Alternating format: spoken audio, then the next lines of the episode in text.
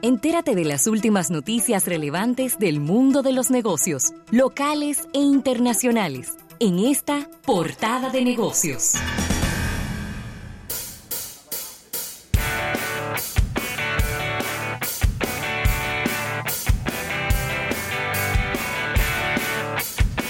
Mire, agradecer a nuestros amigos de Banco Activo. Dinos que necesitas, estamos para servirte en Banco Activo. Y Ravelo, te tengo por aquí. Y este es un, un ranking que deberíamos de comenzar a traer eh, cada año. La tienda más odiada ¿Cómo? de los Estados Unidos. No me gusta eso. El José odio no Luis, es bueno. José Luis Ravelo. El odio no es bueno, pero te gusta vivir metido en Twitter, que lo que mana es odio. Sí, no, Lo pero. mana- lo que mana es odio. Bloqueando a todo el que me daña mi día. Ay. Todo el que me dañe el día lo bloqueo. Pero ¿y por qué que hay tanto odio en esa red No sé. social? Aunque es una red social a favor de ella muy informativa, de grandes primicias y, y donde las grandes personalidades y celebridades hacen sus importantes anuncios. Mira, esta tienda se llama Abercrombie, Abercrombie. Abercrombie o Aber- sí, Abercrombie and Fitch. Abercrombie and Fitch. Tuvo el porcentaje más bajo, Ravelo, del índice de satisfacción al cliente de la industria minorista. Esta se llama, este índice se llama el ACSI, por sus siglas en inglés. Y la compañía apenas, Ravelo, tuvo un 65 puntos. Casi 10 puntos por debajo que el sector completo. Es considerada la empresa a nivel de satisfacción de clientes más odiada de los Estados Unidos. Wow. Un ranking tan bajo podría ser muy mala noticia para, para quien está trabajando su nueva imagen de la, de la tienda, el señor Mike Jeffries. Y normalmente cuando vemos este tipo de brecha en una compañía tan grande que tiene, que tiene el monopolio del poder como Walmart, McDonald's, eh, se convierte en un problema porque la satisfacción a los clientes es directamente proporcional a la lealtad Claro, ¿y a las ventas? y a las ventas. Entonces, esto se traduce en que fue una encuesta, Ravelo, que se hizo a 9.358 personas que se le preguntó sobre la experiencia en la tienda en Estados Unidos Wow.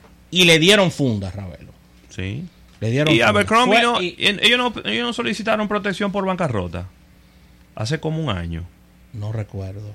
Yo creo que yo, No ellos, recuerdo. ellos no están- estaban bien, ¿no? Ellos, no están, ellos están en un proceso ahora mismo de, de renovación de imagen. Ok.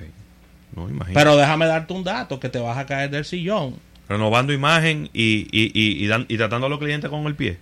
Walmart quedó en segundo lugar con 66 puntos. Y Walmart tiene un tema. La gente, la gente tiene algo en contra de Walmart. Creo que son de esos, de los casos siempre de que la gente siempre le exige mucho más a las empresas grandes.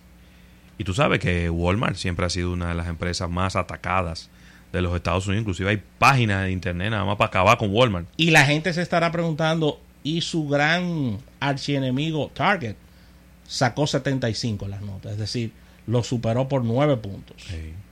¿Y cuál es entonces la menos odiada? No, solamente te, Ah, te ok, tengo aquí bien. Sale, sale el, el- el- el rango negativo. Está bien. rango negativo. Está bien. rango negativo. Mira, Ama- Amazon, y disculpa, Sí. Amazon sale muy bien la, valorada con 83 puntos.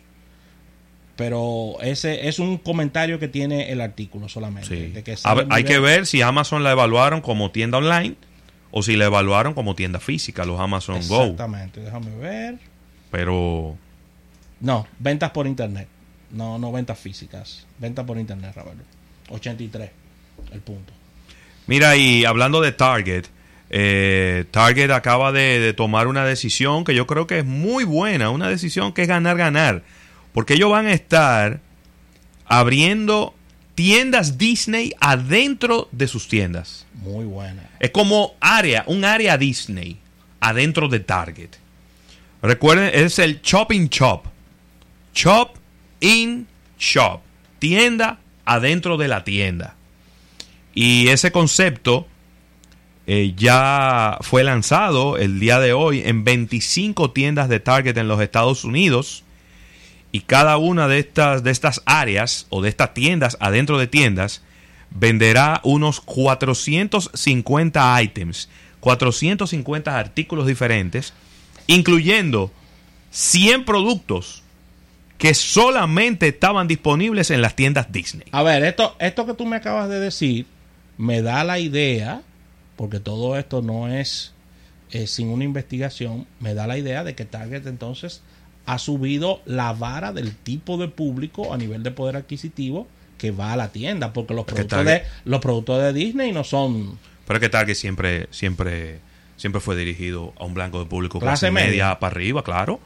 Acuérdate que Walmart es popular. Walmart es público popular y mientras más barato mejor. Target nunca fue eso. Target era un escalón más para arriba. Yo he visitado tiendas que he visto Sí. eh, público, no un público con menor poder adquisitivo, pero es por un tema de ubicación. Pero yo te voy a decir algo. Es lo que Disney tenía que hacer. Porque con el cierre de Toys R Us, No, claro, ellos tienen que aumentar ellos, han perdido, ellos han perdido fuerza. Y si tú te pones a ver que por ahí viene ya lo- la, la- la fiesta, por ahí vienen las navidades, entonces ellos iban a tener menos posibilidad de vender sus artículos. Pero si estamos lanzando 25 tiendas nuevas, Muy bien. eso es una excelente prueba y fácilmente si eso funciona, como eso no, eso es un área dentro de un target, eso es algo que se puede replicar muy rápidamente. 450 ítems, tú vas a ver que van a, a requerir más área. Óyeme, los artículos tendrán precio que va de 2 dólares a 200 dólares, pero la mayoría está por debajo de los 20 dólares. Disney está abriendo tiendas eh, de unos 750 pies cuadrados. Va a estar lanzando Frozen 2 y una nueva película de Star Wars, eh, que es ah, también de Mandalorian. Es decir, que eso va a ser algo que va a estar caliente en los próximos días. Cuando la gente sepa que puede ir a un Target a comprar sus juguetes de Disney. Así que con esta información Buenísimo. cerramos esta portada de negocios del día de hoy, dándole las gracias a Banco Activo. Dinos qué necesitas, estamos para servirte en Banco Activo.